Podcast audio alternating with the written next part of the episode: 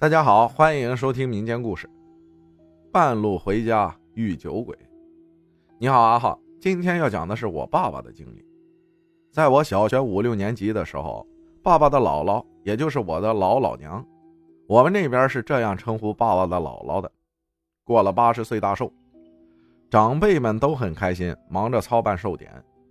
因为我老老娘家住在农村，所以小辈们都要前往祝寿，寿典很热闹。在我的印象里，还摆了几桌酒，订了很大的寿桃蛋糕，大人小孩们都欢聚一堂。我爸爸因为这特殊的日子，高兴的跟兄弟姐妹们喝起了酒，喝着喝着就醉了，开始满口胡话。这倒也没什么，全家只当他高兴，有太多想说的话了。寿典结束后，大家就散了，各回各家。可怕的事情就由此开始了。我们是北方人，北方男人善喝酒，我爸当然也是喝酒能手。以前他喝醉，只是倒在床上便睡了，从不惹事自寿典过后，他比往常更爱喝酒了，尤其是白酒。每次喝醉就开始不停的骂人，甚至骂一夜，风言风语。抓到我也能说好久的话。更可怕的是。还用头撞墙，猛地扑过去，还躺在地上，头向地上撞。我害怕极了，妈妈也不知道他受了什么刺激，对他满是害怕和抱怨。发生了这种事儿，妈妈专门去问了和我爸平日里一起喝酒的哥们儿、叔叔们，说我爸每每出去小聚，只是独自喝酒，从不动筷，因此总喝醉。他们只当他爱喝，也不好不让他喝，只是时不时让他吃饭。好好的人成了嗜酒如命的酒鬼，不仅折腾家里，还在外面惹出是非，家里赔了万把块钱。爸爸只喝酒这件事儿，我亲眼见过，别的叔叔都喝汤吃饭菜，只有他像魔怔了一样，一杯接一杯的喝，日子。就这样过着，爸爸一出去吃饭，我和妈妈就担惊受怕。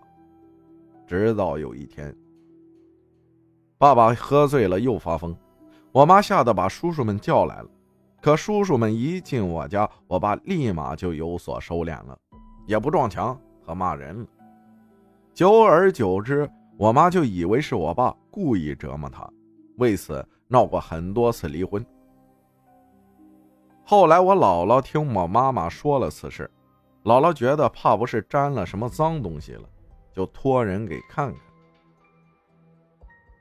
人家说是被一个红衣女酒鬼给缠上了，说那年轻女人是喝酒喝死的，一见酒就饥渴难耐，随在酒厂附在我爸身上饮酒，分别找了两个师傅，人家都是这么说的，也不得不信呐。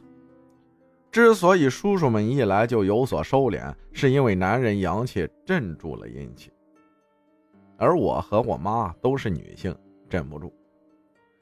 再后来也请人做了法事，做法事的时候，大人们把我关在房间里，我听到了像吹口哨一样的声音。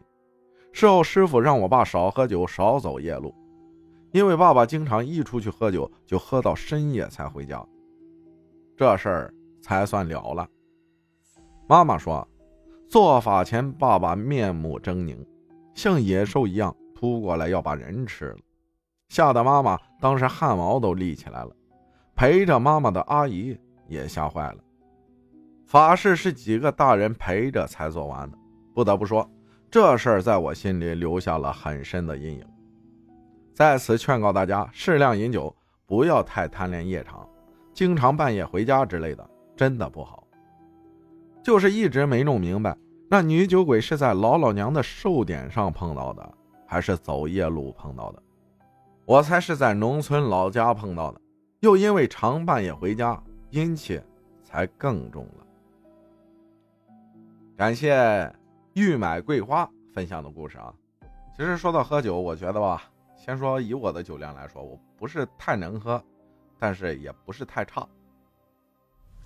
如果喝酒撒酒疯的人啊，基本上都是装的。假如我要喝多了，我连动都不想动。